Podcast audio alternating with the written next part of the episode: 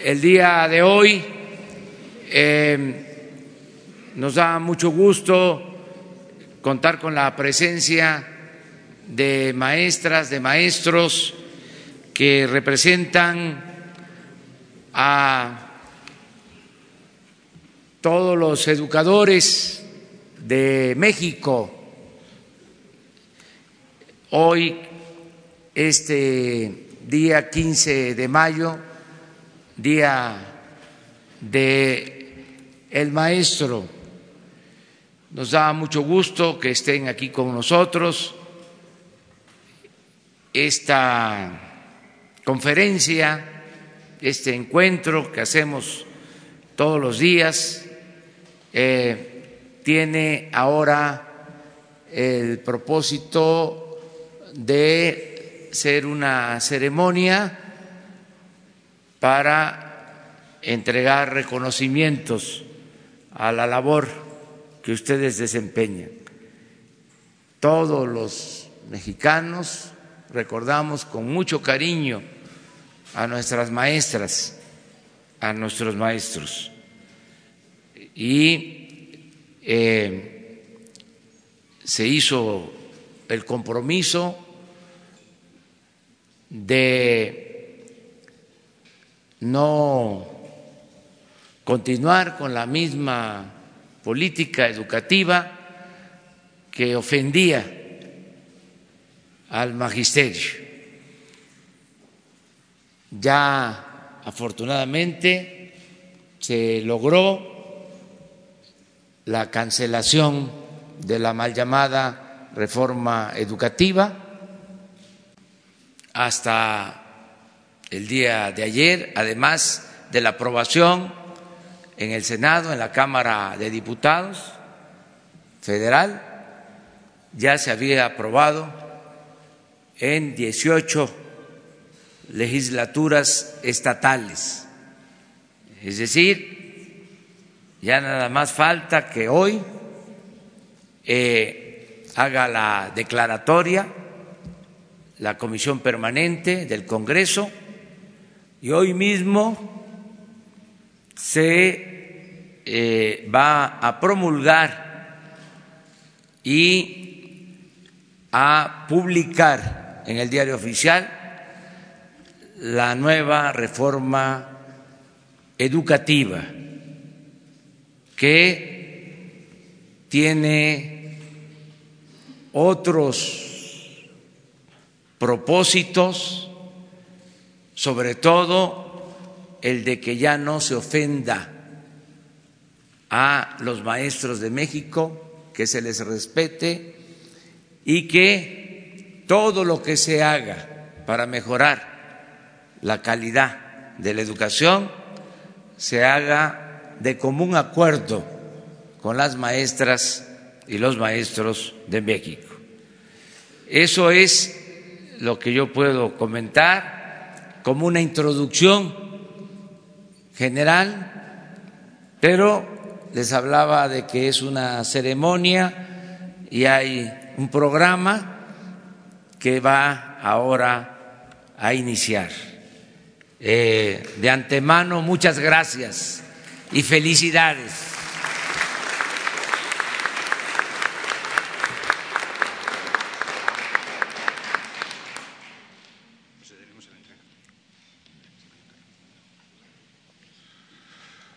Acto seguido procederemos con la entrega de la condecoración Maestro Altamirano y el reconocimiento Otón Salazar Ramírez.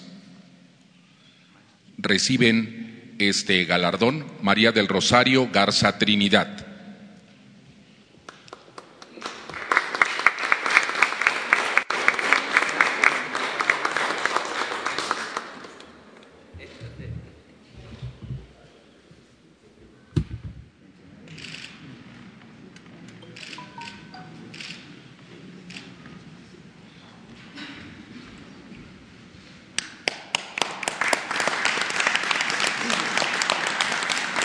Ramona Ofelia Rivera Huitrón.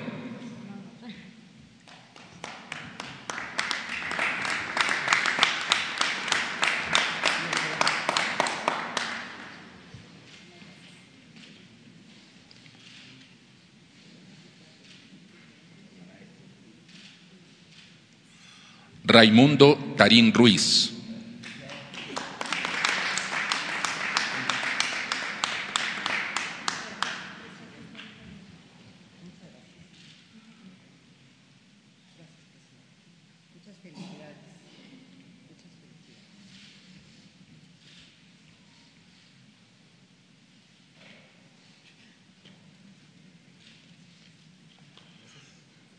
Teresa de Jesús Acosta Aguilar.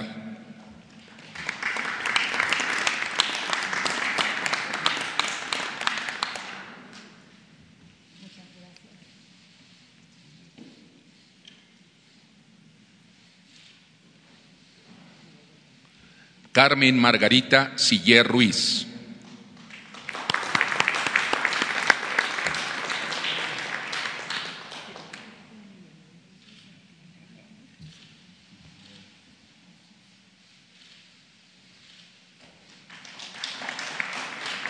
Graciela Oliva Gómez.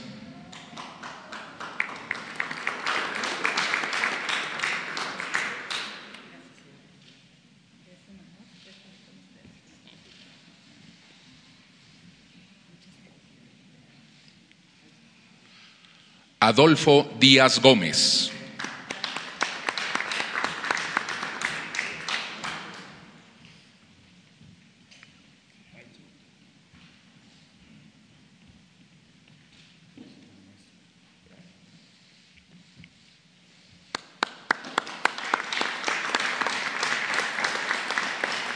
Mario Alberto Villanueva Rivas.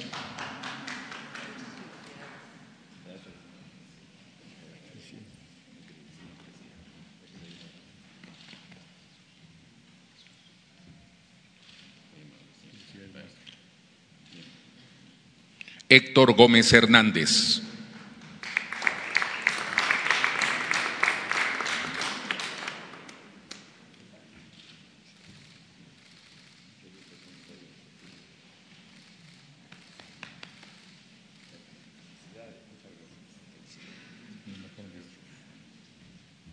María Imelda Monsiváis Chávez.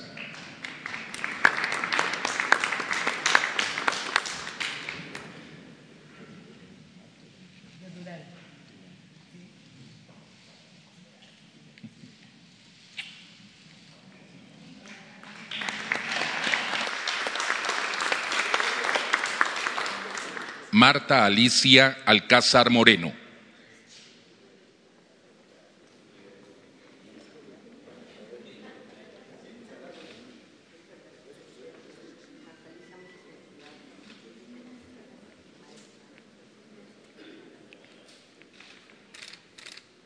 Juan Flores Pacheco.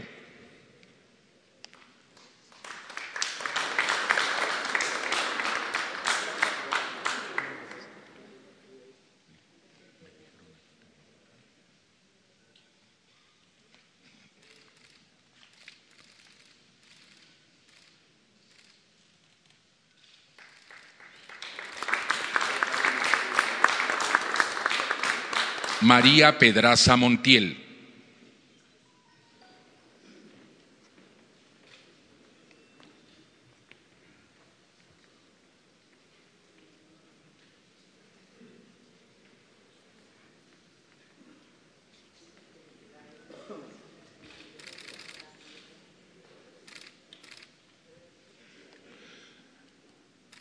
Daniel Sagún Bañuelos.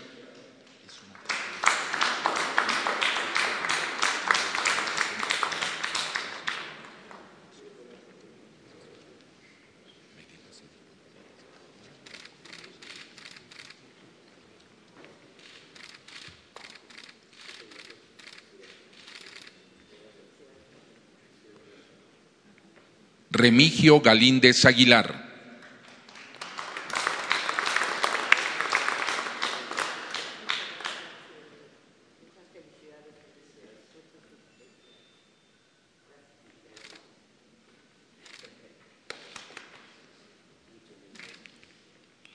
Víctor Manuel Pérez López.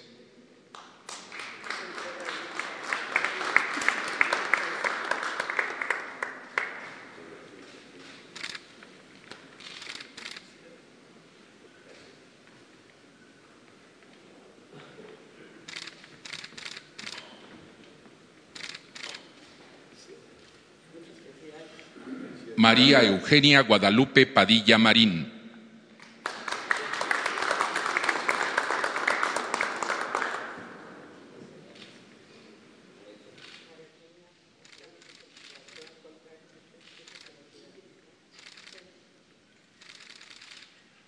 María Alejandra Contreras Medina.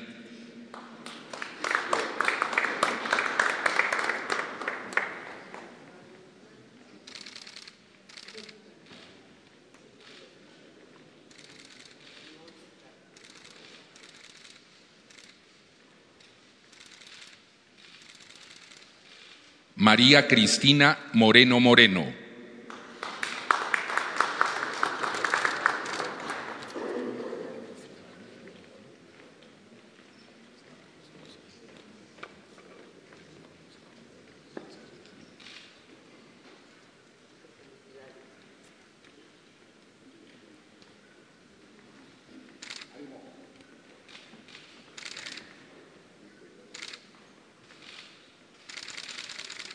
Jaime Aurelio Antonio García.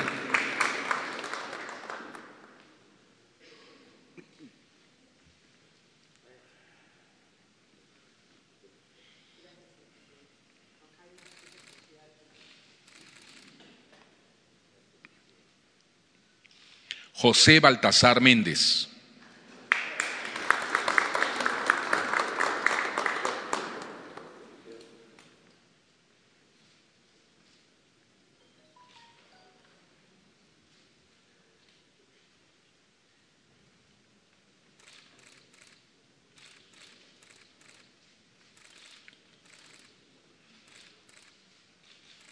Arturo Santana Sandoval.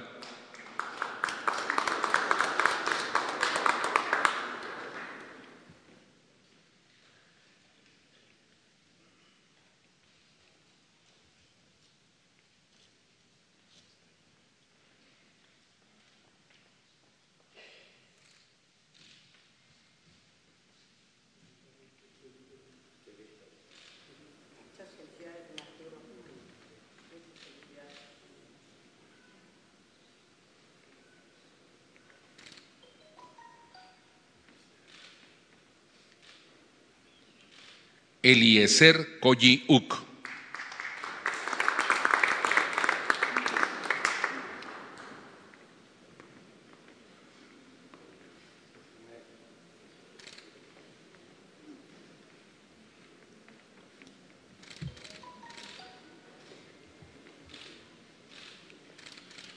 Ignacio Amadores Coto.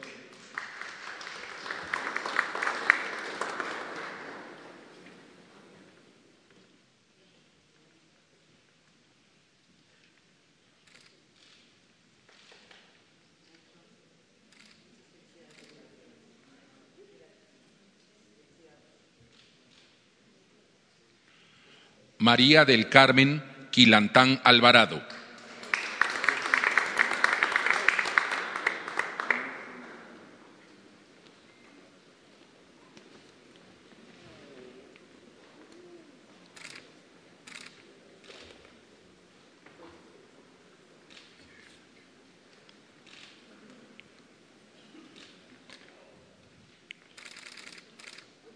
María del Rosario Kautzman Dimas.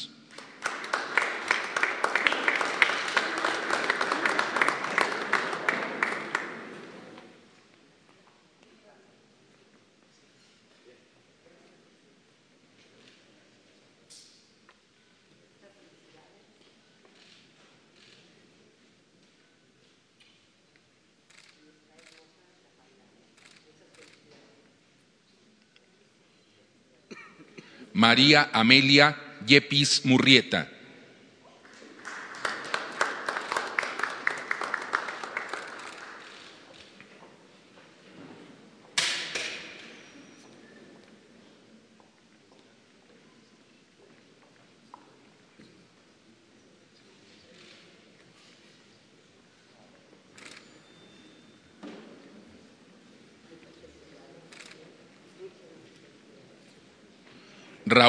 León Pérez.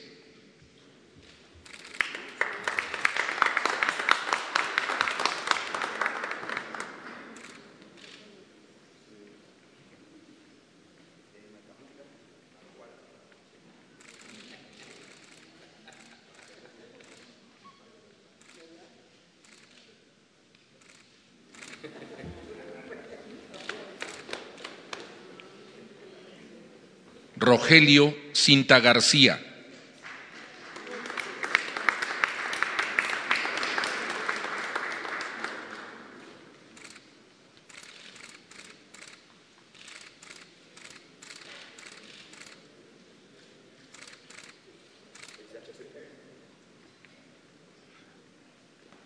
Darío Santa Cruz Méndez.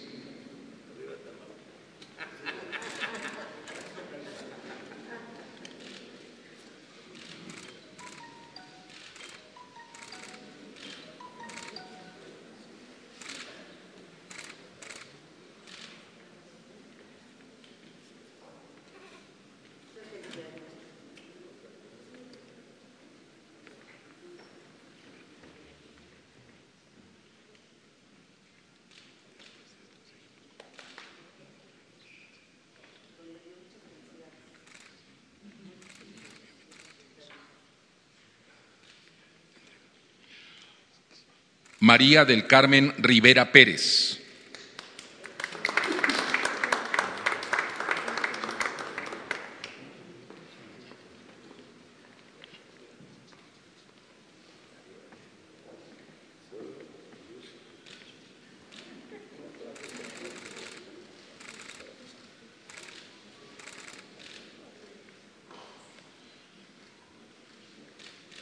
María Cristina del Socorro Mejía Vera.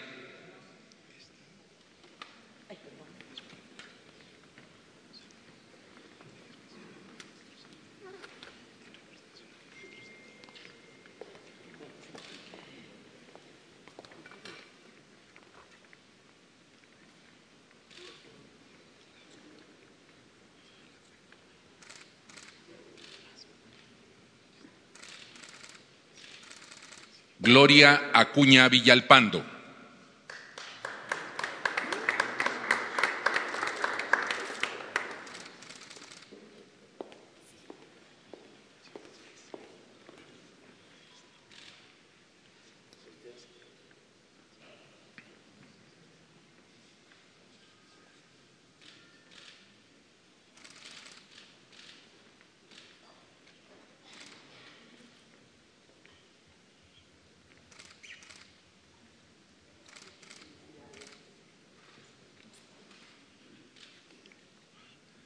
Se hace una entrega especial al maestro Salomón Maximiliano Emeterio en representación de los maestros indígenas.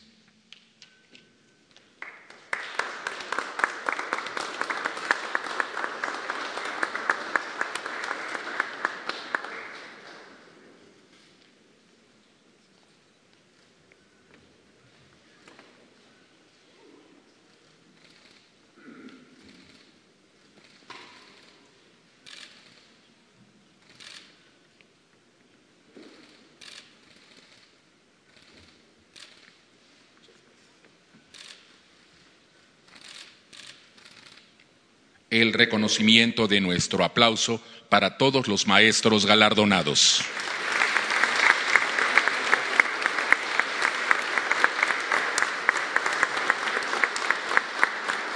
A continuación se llevará a cabo la fotografía oficial con el señor presidente.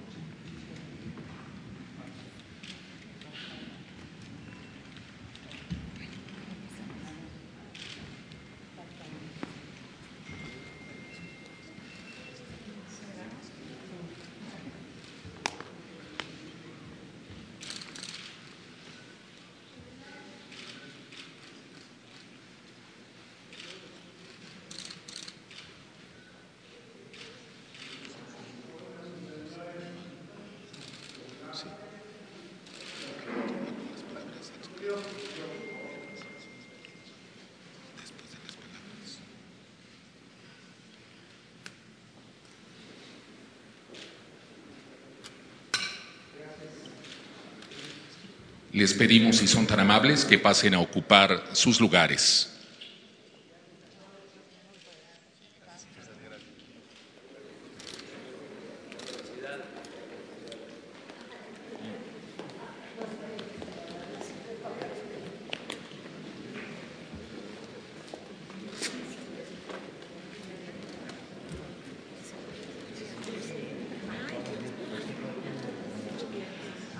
tiene la palabra el secretario de Educación Pública, Esteban Moctezuma Barragán.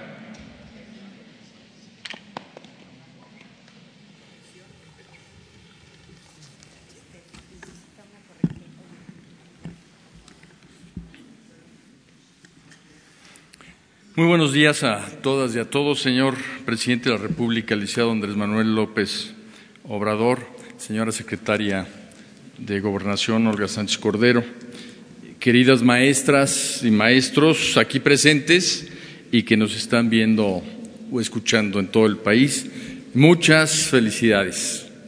El Magisterio Nacional tiene mucho que celebrar hoy con la inminente abrogación de la reforma educativa, con la aprobación de la iniciativa de reforma constitucional que envió el señor presidente de la República el 12 de diciembre pasado, se ha logrado un triunfo fundamental para las maestras y maestros de la República y por ende para todo el país. Hoy se empieza a consolidar un nuevo rumbo, el de la revalorización de las maestras y maestros de México, como acaba de decir el señor presidente. Y todos debemos de festejar con ellas y ellos, porque primero cuentan con un presidente que cumple con su palabra, abrogó la reforma educativa con la creación de una nueva legislación que se conoce como un gran acuerdo educativo porque participó mucha gente, pero en particular muchísimas maestras y maestros en su elaboración. Se elimina totalmente el texto constitucional previo y se abrogan las leyes secundarias que lastimaron a nuestro magisterio. Segundo, porque el enfoque punitivo en la relación con los maestros ahora se transforma en un reconocimiento a nuestras maestras y maestros como verdaderos agentes de cambio que merecen todo el aprecio y reconocimiento de nuestra sociedad. Tercero, porque nace un nuevo derecho, un nuevo derecho para el magisterio con el objeto de responder a sus demandas de mayor y mejor preparación, actualización y capacitación. Y cuarto, porque coloca a la educación normal en la primera fila de atención del sistema educativo nacional, como siempre debió haber sido. Este es un primer gran paso para la transformación educativa que dará origen a la nueva escuela mexicana. Estamos viviendo y construyendo un momento histórico para la educación pública en México, la cuarta transformación en donde la educación tiene muchísimo que aportar. En el Acuerdo Educativo Nacional, los derechos del magisterio quedan perfectamente protegidos. El presidente de la República ha sostenido siempre que nunca más una reforma educativa sin la participación de las maestras y de los maestros fue una oferta que hoy ya es realidad. Nunca en la historia de la educación pública una iniciativa presidencial se había visto tan nutrida por las aportaciones de todos los interesados, especialmente maestras y maestros, como sucedió antes y después de presentar al Congreso. Educar no, no solo es transmitir información, es alimentar a nuestras niñas y niños, a nuestros jóvenes, el interés por conocer y transformar nuestra realidad nacional con un pensamiento crítico y abrazar los derechos humanos, la igualdad sustantiva, la cultura de paz, la honestidad y la mejora continua. Todo esto como valores que son el eje para una mejor vida de todos los mexicanos. La educación es tarea de todos. Por ello, en la nueva escuela mexicana, por primera vez, y así lo dice el texto constitucional que fue aprobado, las madres y padres de familia son corresponsables de la educación y tienen que ayudar a las maestras y a los maestros en esta tarea. Maestras y maestros de México, La nueva escuela mexicana será posible gracias a ustedes, quienes con su labor en el aula, día con día, engrandecen a México al dotarlo de futuro. Gracias a ustedes que en los foros de consulta y en Parlamento abierto nutrieron con su experiencia y conocimiento la propuesta educativa presidencial. Hoy se entregaron dos reconocimientos. La medalla Ignacio Manuel Altamirano, quien fue un gran escritor y educador mexicano del siglo XIX de origen indígena, y es un reconocimiento que otorga el gobierno federal a quienes han prestado 40 años o más de servicio efectivo docente. También, y hoy se crea, el reconocimiento Otón Salazar Ramírez, quien fue un maestro sindicalista y revolucionario mexicano, nacido en Guerrero, profesor normalista en la Escuela Nacional de Maestros, también ingresó a la normal superior y se especializó en ciencias sociales para la enseñanza del civismo, que por cierto es una materia que va a tener mucha fuerza para la constitución moral de nuestro país en los planes educativos. Fue un muy activo dirigente de maestras y maestros durante los años 50 y 60 del siglo pasado, convirtiéndose en la gran figura del magisterio del movimiento magisterial. Falleció en Tlapa Guerrero en 2008. Maestras y maestros, felicidades. Hoy es un gran día para todas y todos ustedes, para México, y por eso es que procederemos ahora a la cancelación del timbre conmemorativo del Día del Maestro, en donde queda explícito este 15 de mayo en nuestros eh, timbres postales que el Día del Maestro lo celebra toda la nación. Muchas felicidades.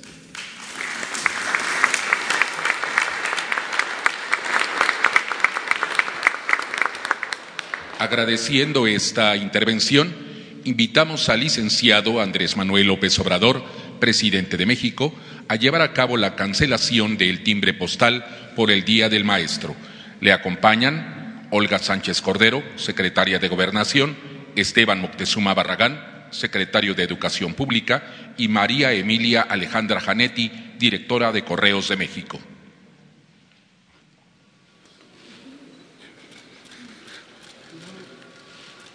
lado. Póngase de lado.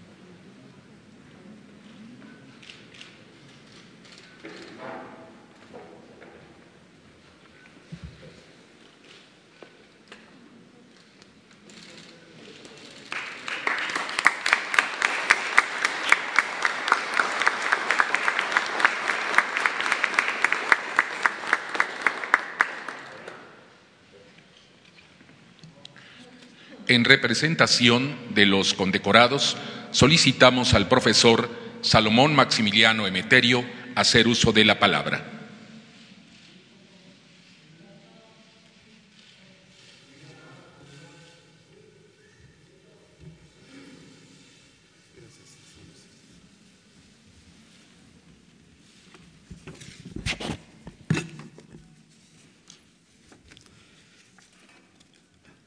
Señor licenciado Andrés Manuel López Obrador, presidente de los Estados Unidos mexicanos.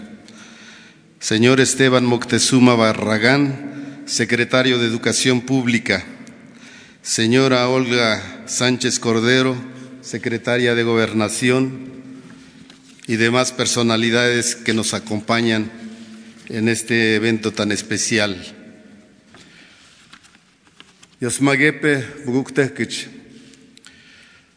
чам нях биза агрок хоткрокн мөран винзен президенте коям зокна иш зокна бятма мояда хэнтэхкэн мадиба навин мада хойша очпин найндуунэс дукни одат дукни хамяца хаёк гятба хаёк рэнеба хаёк гозба Koyam Zokna Juk Muhkuma Es Dukni Hamiatsa Naindu Hayok Rönyeba Hayok Gozeba Hayok Kabi Hayok Ukba Es meu hija Mahav Es meu hija Vinmon Es Suh Yok Shun Svinvav Much Moichada Navin Madakapel Hermanos y hermanas, muy buenos días. Gracias por encontrarnos en esta casa de todos los mexicanos. Agradezco la invitación que nos ha hecho el señor presidente con motivo del Día del Maestro.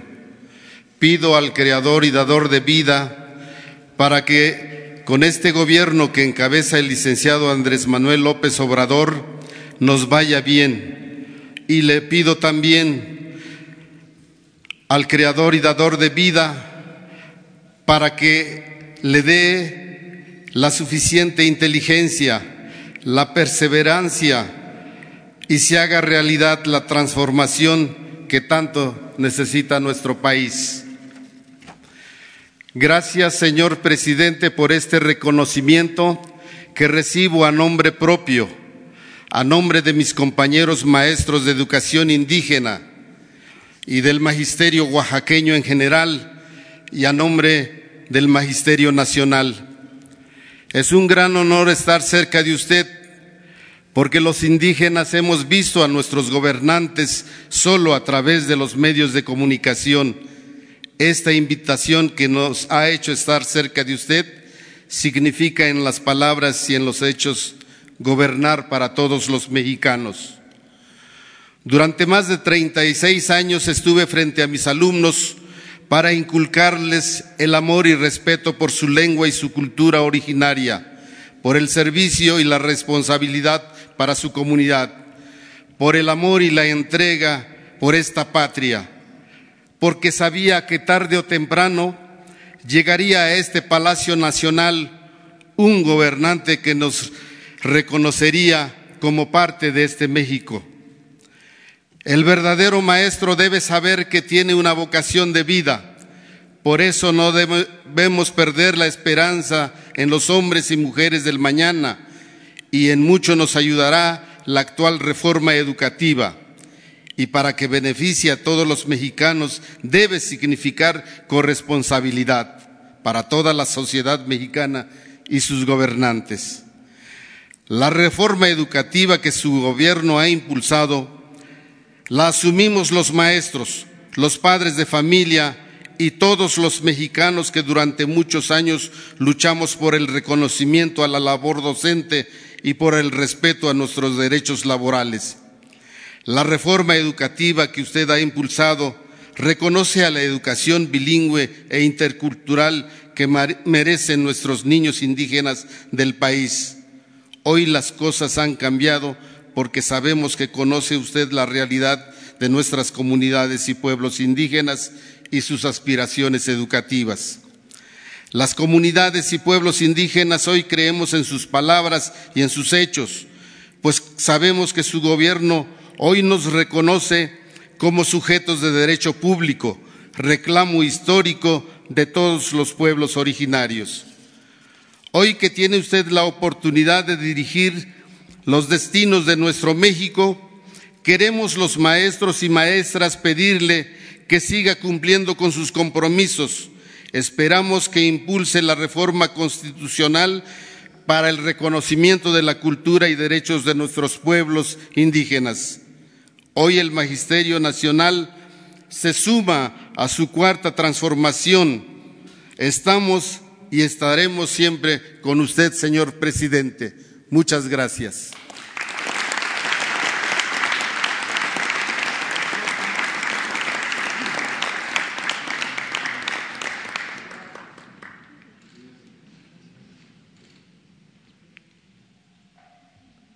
A continuación, escucharemos el mensaje del licenciado Andrés Manuel López Obrador, presidente de México.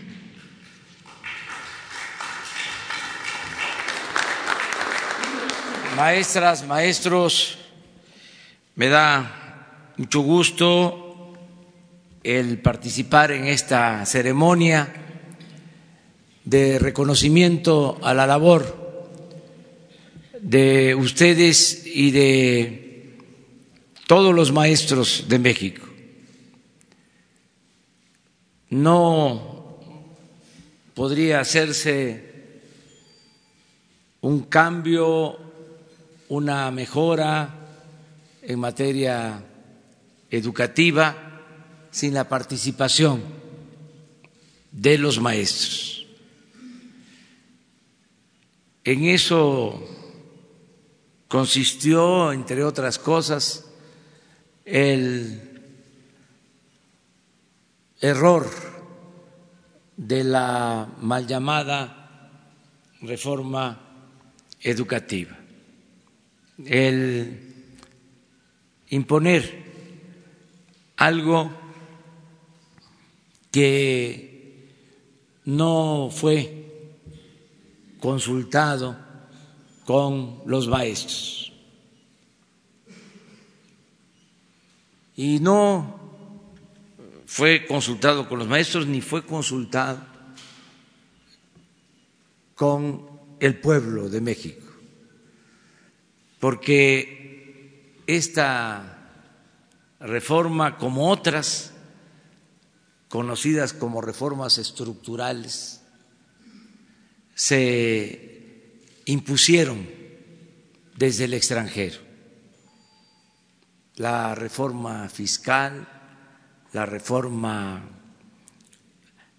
laboral, la reforma energética, la reforma educativa. Se definieron eh, afuera del país con otros propósitos.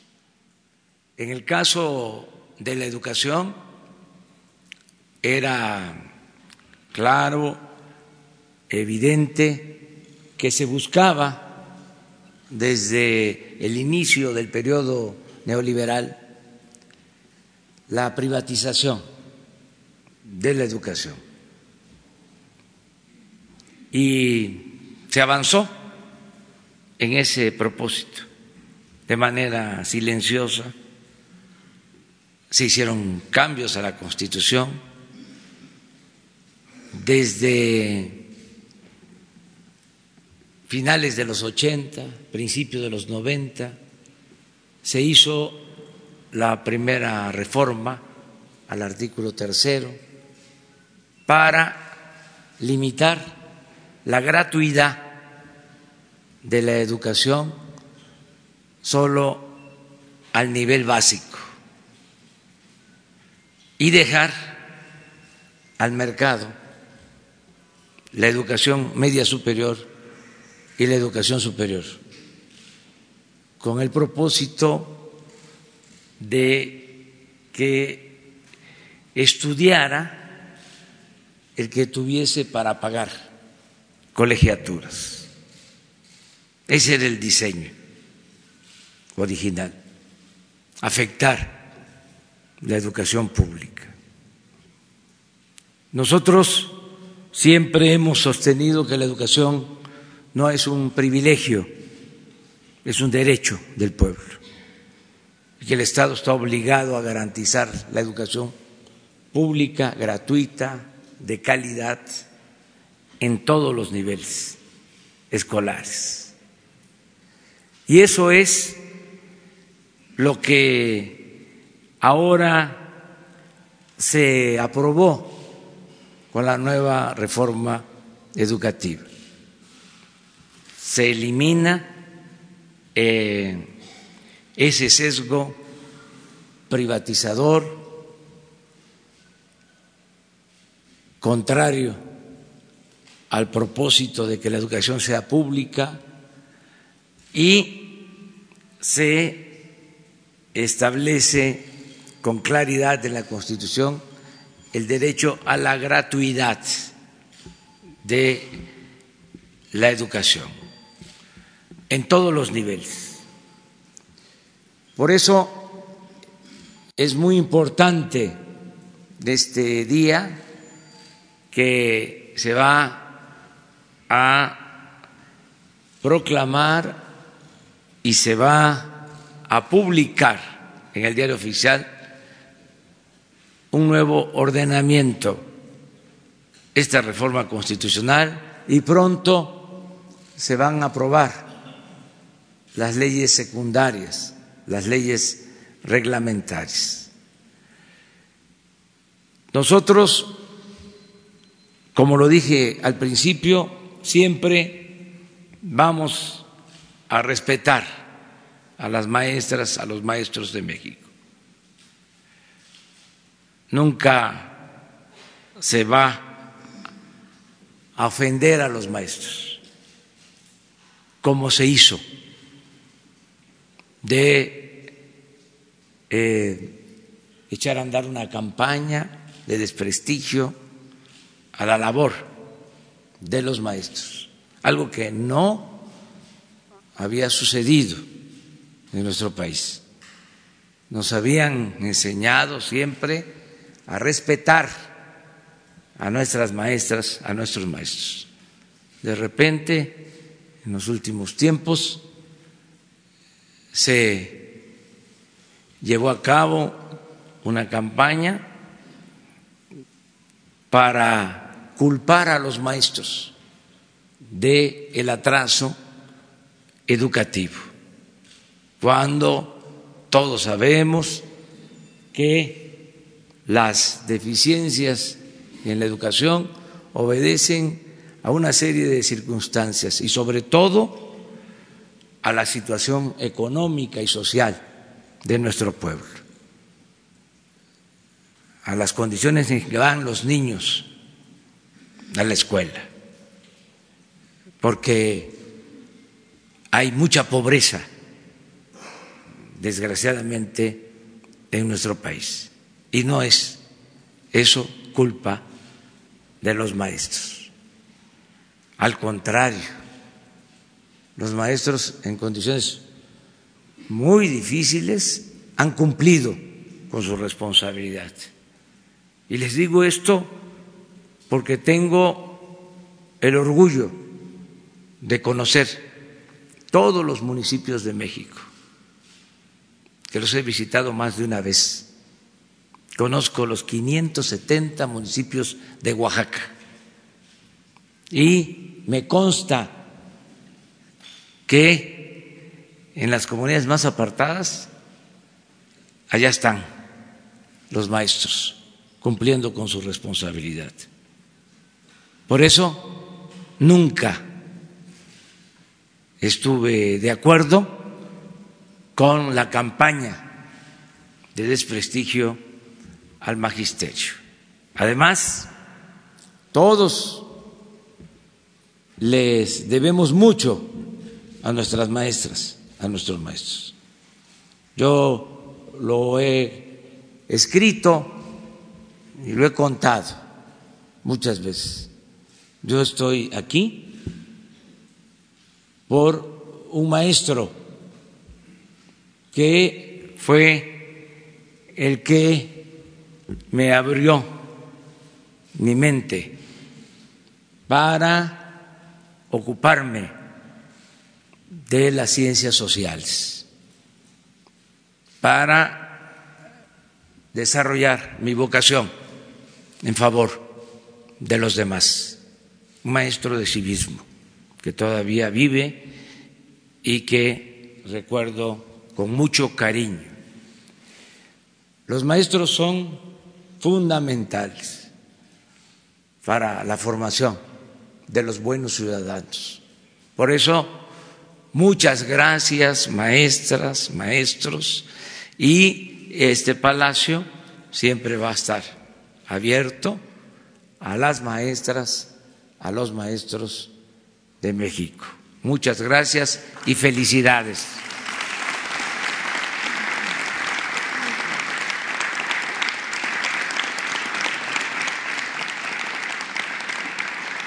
Agradeciendo la presencia y atención de las maestras y maestros, damos paso a las preguntas de los medios. Va a ser muy breve ahora, ¿eh? porque el tema son las maestras y los maestros. Adelante. Gracias, señor presidente. Arturo Páramo y Grupo Imagen. Felicidades, maestros. Señor, eh, se ha publicado en los últimos días también acerca del tema de los libros de texto gratuito. Eh, por ahí hay versiones que dicen que se, eh, se, empezó tarde la impresión de los libros. Nada más para eh, checar si usted o el secretario nos pudieran comentar en qué momento están, si de verdad están retrasados, si va a haber libros de texto gratuito a tiempo para todos los niños de todas las escuelas de, del país. Eh, y si las licitaciones, la impresión, la distribución va en tiempo y forma. Sí, yo les adelanto que sí hubo eh, algunas eh, demoras porque estamos evitando la corrupción en todo. Estamos cuidando las compras, que eh, no se permita la corrupción. Es un proceso de revisión general que se está haciendo en todo el gobierno. Cero corrupción, cero impunidad. Y esto llevó a eh, una demora en las licitaciones, sobre todo en lo que tiene que ver con el papel, pero ya se superó esa situación y Esteban les puede explicar sobre los libros en este momento tenemos alrededor de 20 millones de libros eh, ya eh, concluidos.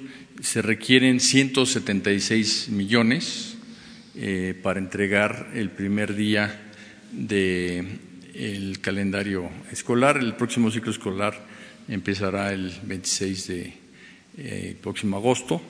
Estamos pensando que a fines de este mes tendremos alrededor de otros 80 millones eh, de libros, 15 días después otros 55 y después llegaremos a la meta total y se requieren alrededor de tres semanas para su distribución. De manera que, aunque sí hubo un retraso eh, porque cambió totalmente la forma de adquisición, eh, pues estamos redoblando esfuerzos y se va a trabajar en varios turnos para cumplirle a nuestras niñas, niños, maestras y maestros. Quiero decir que tan solo de eh, las últimas licitaciones que se han hecho, todavía faltan algunas más. El ahorro representa alrededor, hasta el momento, de 175 millones de pesos y faltan todavía casi otro tanto, de manera que eso explica en buena medida la importancia del cambio en el sistema de adquisiciones para proteger las finanzas públicas y para eh, fortalecer la lucha contra la corrupción y eh, la honestidad en todo el gobierno federal. Sí, eso es lo que acaba de decir el secretario. Y vamos a ayudar para eh, lograrlo, todo el gobierno. Pero eh, cuando habla de se van a trabajar varios turnos, eh, es decir, en la impresión, en la distribución, eh, no se va a descansar hasta lograr que el primer día todos tengan libros de texto, niños y maestros. Todo el gobierno va a apoyar con ese propósito. Señor presidente, con relación a y el Meche o la Isidro Burgos. Quería preguntarle a su señor secretario si en las leyes secundarias está el compromiso de acceso a las plazas de los mentores, por, por ejemplo, de la Isidro Burgos de Ayotzinapa, por un lado, y si al Meche se le podrá restituir en tiempo y forma. Eso para el señor secretario. Y para usted, señor presidente, ayer en Quintana Roo pues, se da realmente un golpe a la autonomía de un municipio cuando el Ejecutivo Estatal, aunque usted es respetuoso de los tres poderes, establece un mando único en detrimento del municipio de Playa del Carmen de Solidaridad y se nombra al frente de esta tarea a un secretario de Seguridad Pública que fue indiciado en el estado de Morelos como el señor Capela. Esos son los dos temas, señor presidente y señor secretario.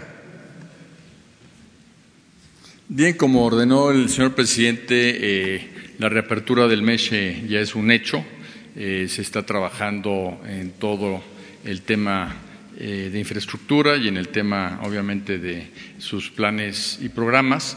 Eh, de hecho, nos va a ayudar el hecho de refundarlo como una especie de piloto para cómo debe de ser la educación normal del futuro, cómo debemos de fortalecer la formación magisterial en las normales y eh, vamos a aprovechar este esfuerzo para que sea una especie de, programa piloto.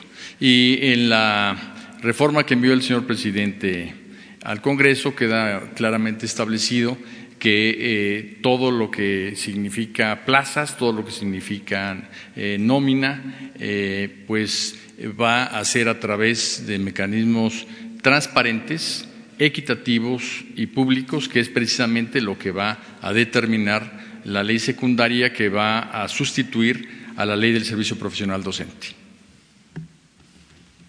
Acerca de lo de Quintana Roo, es una decisión, como tú lo acabas de mencionar, del el gobierno local. De todas maneras, como estás haciendo este señalamiento, vamos nosotros a investigar y hacer lo que nos corresponde. Si se trata de una persona de malos antecedentes, pues no debe de ocupar ese cargo. Además de el que pueda violarse eh, en el caso la autonomía del gobierno municipal, el 115 de la Constitución. Pero eso este, tendríamos que revisarlo y eh, te vamos a dar respuesta.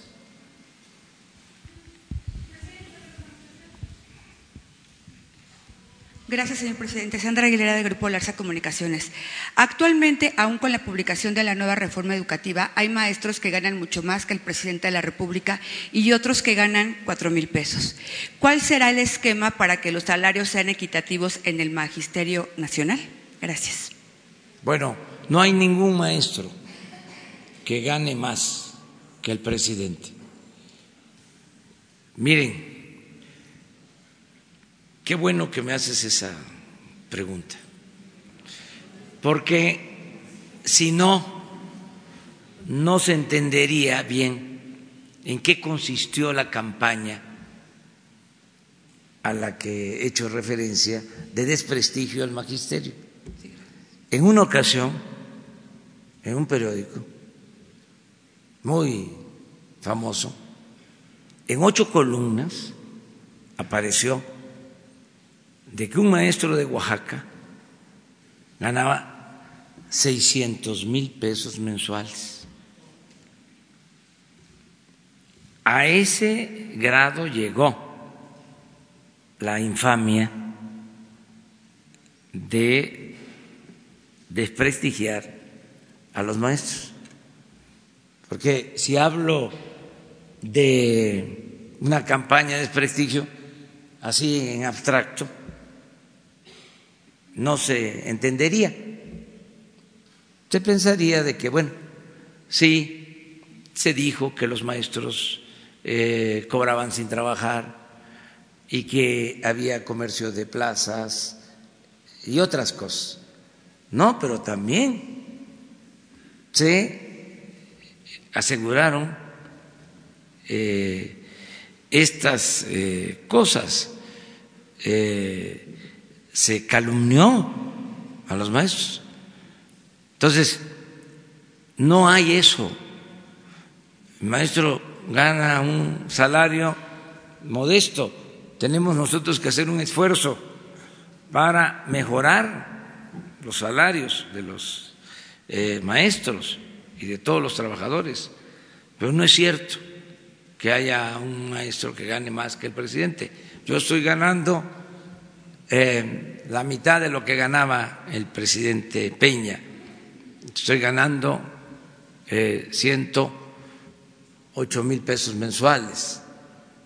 Y hay una ley, el artículo 127 de la Constitución, que establece que nadie puede ganar más que el presidente y se está cumpliendo. Incluso hay una controversia que está por resolverse en el Poder Judicial sobre este tema, pero estoy absolutamente seguro que no hay ningún maestro que gane más que el presidente. Eh, presidente, ¿y cómo hará para que sea equitativo para todos los, los salarios para los maestros?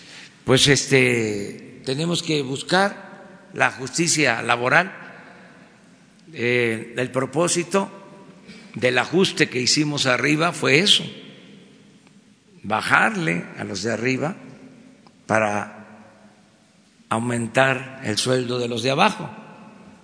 Esa es justicia laboral. En eso estamos. Es un proceso. Ya eh, puedo decir con satisfacción que aumentó el salario mínimo como no había sucedido en los últimos 36 años. Aumentó en 16% y en la frontera al doble y también los salarios eh, contractuales, los que se pactan con las empresas, aumentaron porque se había deteriorado mucho el salario en el periodo neoliberal. El salario mínimo perdió en 36 años más del 70% de su poder adquisitivo. Entonces tenemos que iniciar un proceso de recuperación del poder de compra del salario, pero tiene que ser gradual, no lo podemos lograr de la noche a la mañana pero sí vamos a ir a mejorar los salarios. Eh, una cosa sí les puedo decir, nunca más el salario va a aumentar por abajo de la inflación. La regla es eh, inflación, cuando menos, más dos puntos para empezar. Y en la medida de que se vaya recuperando la economía, vamos a ir aumentando más el salario.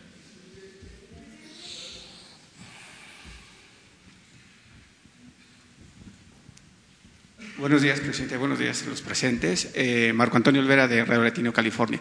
Presidente, en México hay 68 grupos étnicos, es decir, 11 millones de mexicanos. Eh, dentro de los libros que se van a entregar en días venideros, esos van a ser bilingües de acuerdo a, la lengua que ellos hablan y cuál es el plan del gobierno para atender a esos mexicanos que viven en un submundo de la pobreza. Prueba de ello están los raramuris que se están muriendo de hambre y se están suicidando. ¿Cuál es el plan de esa gente que merece justicia social, presidente?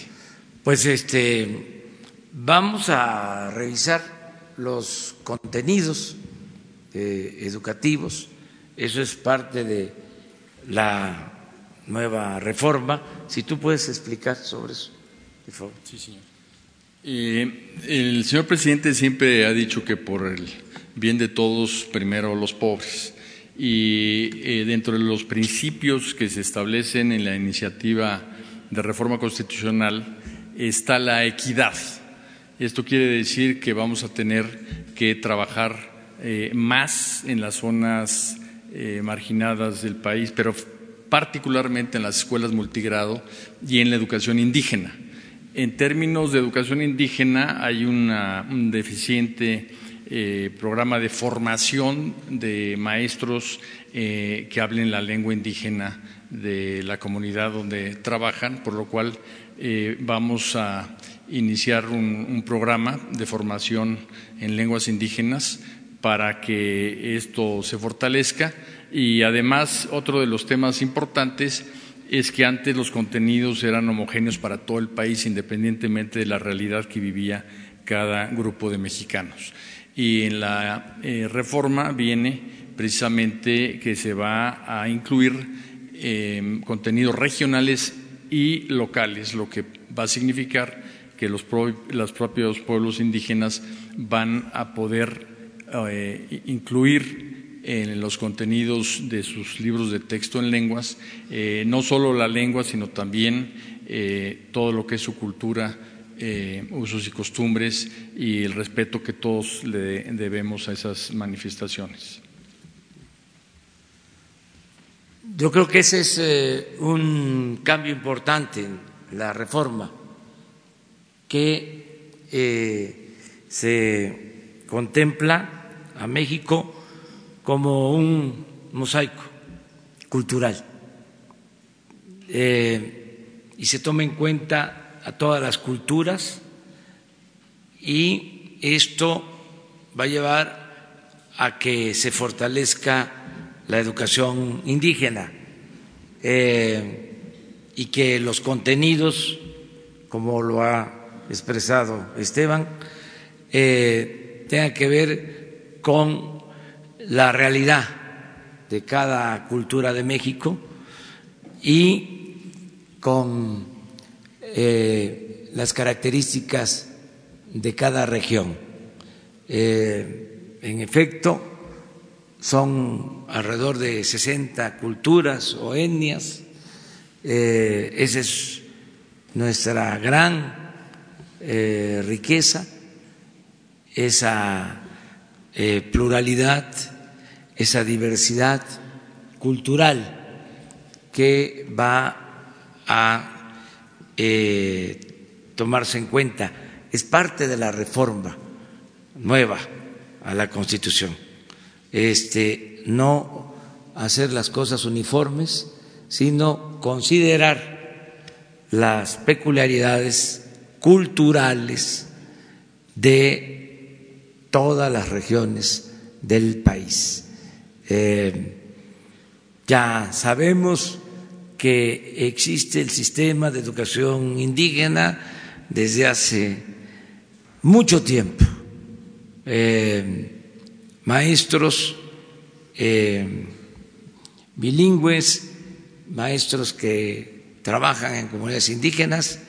Ese sistema se va a fortalecer, se va a consolidar y eh, los planes de estudios van a eh, considerar esa realidad.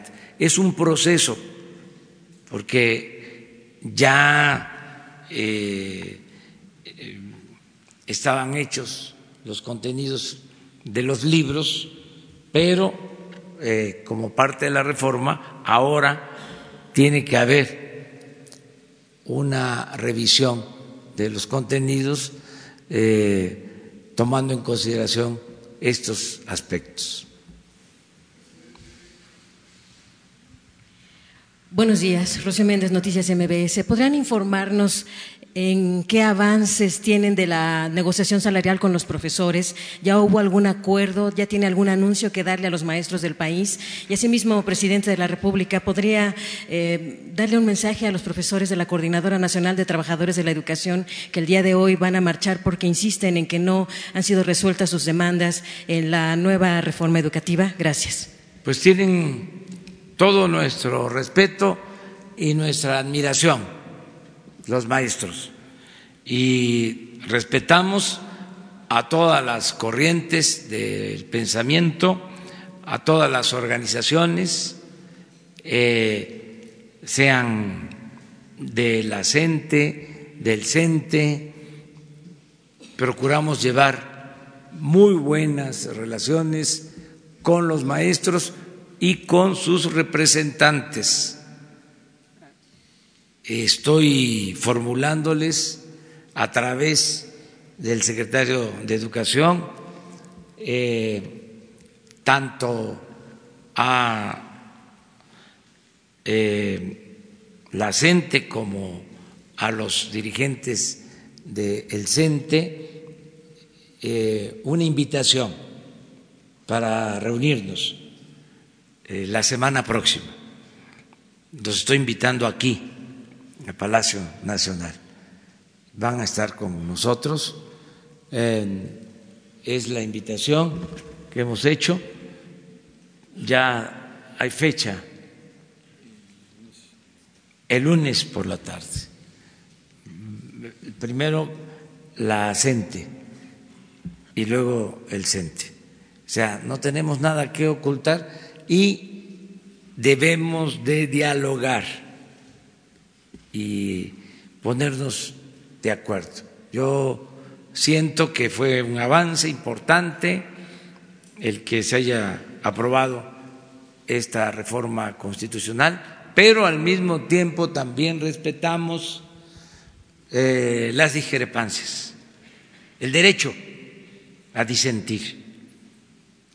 Esto lo digo porque estamos aquí, además, frente a maestras y a maestros.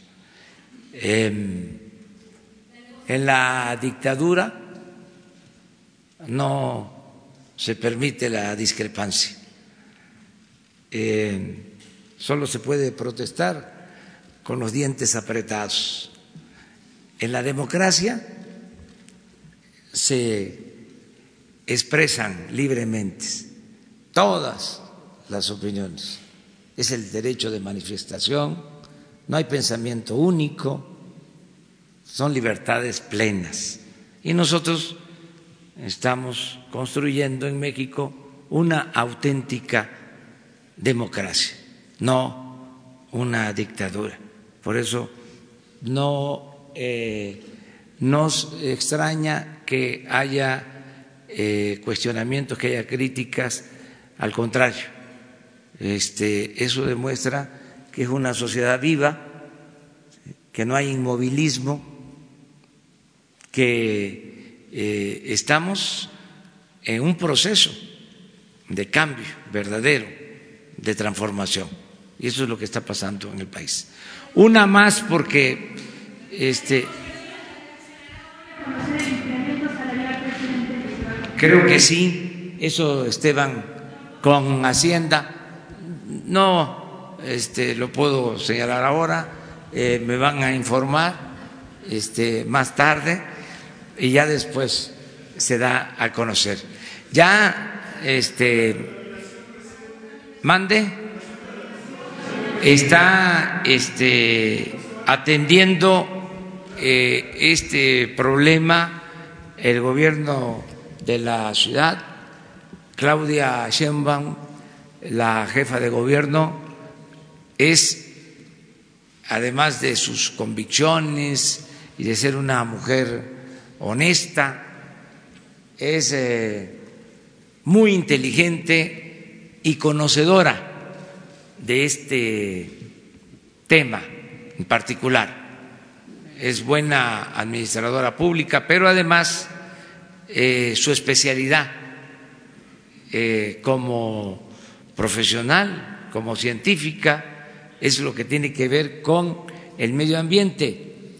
Cuando fui jefe de gobierno de la ciudad, eh, ella fue la secretaria del medio ambiente y en aquel tiempo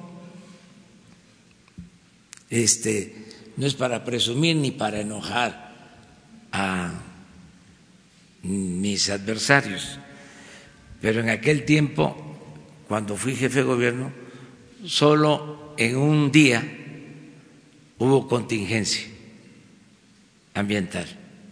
Entonces, sí hay una situación muy lamentable en la ciudad.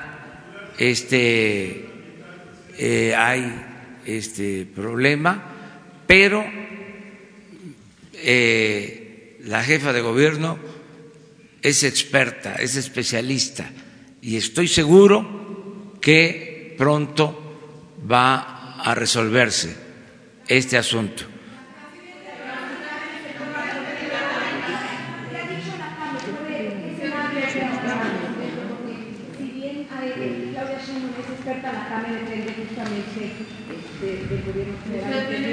Sí, que ¿Están este, pensando en cambiar la norma como pasó en la administración pasada? que las estamos, estamos este, haciéndole caso, estamos este,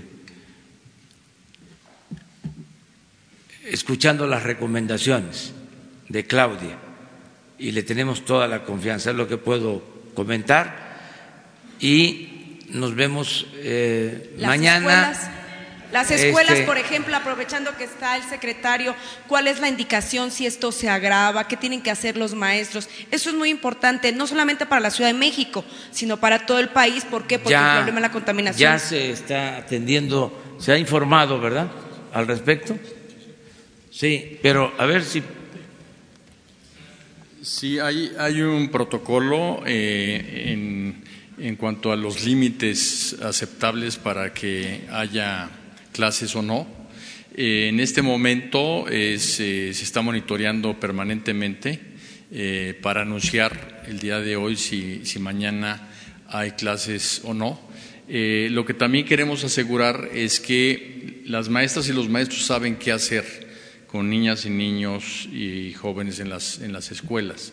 En las escuelas están bien resguardados, están en interiores, no salen a exteriores, no salen a recreo, de manera que también muchas veces en la escuela están muy bien protegidos y eh, en, su casa si los padres trabajan eh, tienen también posibilidades de salir al exterior. Entonces, estamos generando conciencia de que si se suspenden las clases, lo que se busca es que permanezcan dentro de interiores las niñas y niños.